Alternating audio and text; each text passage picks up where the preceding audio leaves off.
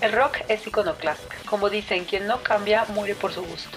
Los ídolos de la música cambiarán a través de las décadas. Sobrevive el que tiene la mejor capacidad de adaptación. Estas son cuatro décadas con giros de 360 grados. En los 50, el rock nos presentó el disco microsurco, Siempre me pregunté cómo se verían los discos de vinilo bajo el microscopio, así que conseguí unos cuantos y nos llevamos este disco al laboratorio. Ahora sí, directo al microscopio estereoscópico. Lo primero que nos encontramos son estos surcos súper pequeños que se van a encargar de desviar la aguja del tocadiscos emitiendo ciertas ondas. También me doy cuenta de que el disco está algo sucio, ya que encontramos bastante polvo y restos de comida entre las ranuras. Y algo que me di cuenta es que son bastante frágiles y fáciles de rayar.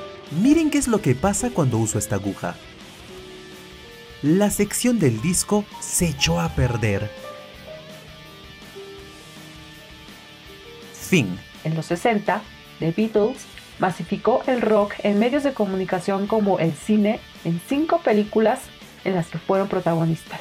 A Hard Day's Night, de 1964. Película que ganó un Oscar a Mejor Banda Sonora y nominada como Mejor Guión Original un documental el cual inspiró para la realización de los futuros videoclips, dirigida por Richard Lester. Help, 1965. También del director Richard Lester, con un concepto más psicodélico.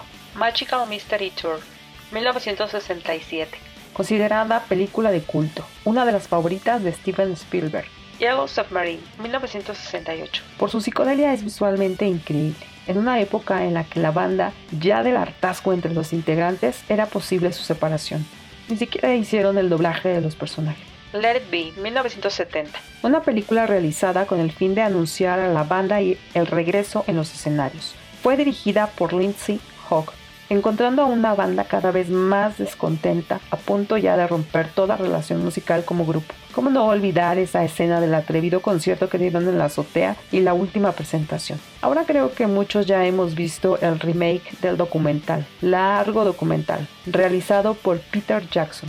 La primera presentación en TV de The Beatles fue en Estados Unidos en el show de Ed Sullivan desencadenando una bomba musical la cual llamaron Beatlemania en el año de 1964. En los 70, el innovador sonido de las discotecas con luces y siberios de millares en todo el mundo, lugares para bailar y escuchar la música, con nuevos ídolos del cine como John Travolta y la música de Bee Gees. En los 80, la música negra en Estados Unidos y la blanca en Inglaterra, y el video como importante medio para publicitar a los artistas y la conexión por Internet.